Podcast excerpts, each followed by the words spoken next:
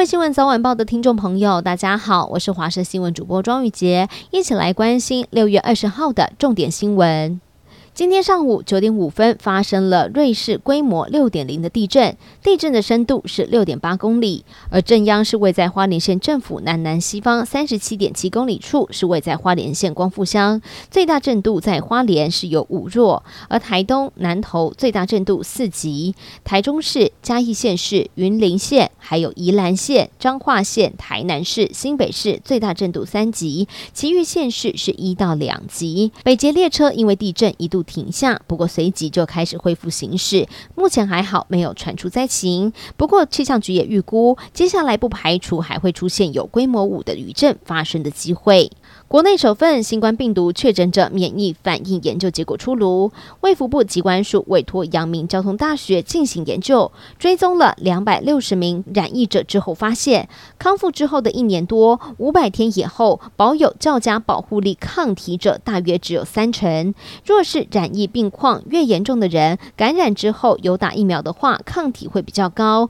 建议确诊之后还是要施打疫苗。而另外，指挥中心在昨天公布新增一百七十二名的死亡病例，其中有一名三岁男童是笑吼并发心肺衰竭、糖尿病酮酸中毒。医生点出，可能是因为新冠病毒攻击到了胰脏的极端个案。由于酮酸中毒的典型症状，可以观察呼吸是不是出现水果味，有没有呕吐等等的关键症状，因此提醒家长要特别注意。而台中有一名六岁大的男童在六月初确诊了，原本只有发烧、咳嗽、流鼻涕，但是两天之后退烧，病况也改善了。没有想到家长在上个礼拜却发现男童一觉醒来，他双手双脚指甲全部变白，宛如吸血鬼的指甲，吓得家长立刻以视讯门诊求助医师。后来才知道，这又是新冠病毒入侵血管之后造成的另外一种长新冠的症状。还好经过了视讯问诊，持续的。追踪到目前为止，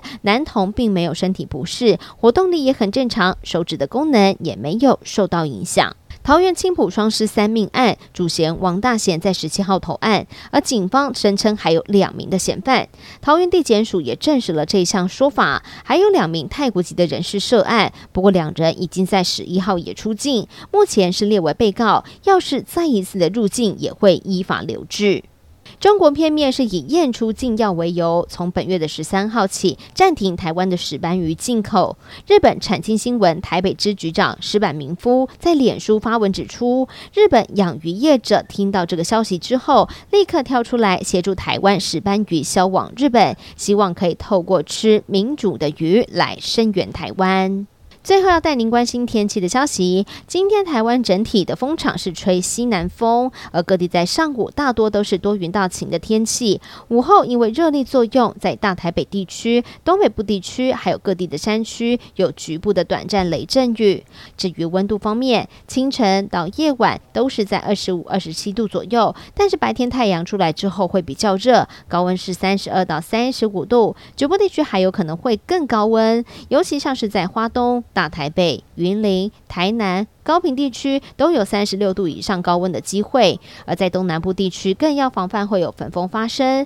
中午前后紫外线指数偏高，外出的时候一定要多补充水分，也要做好防晒了。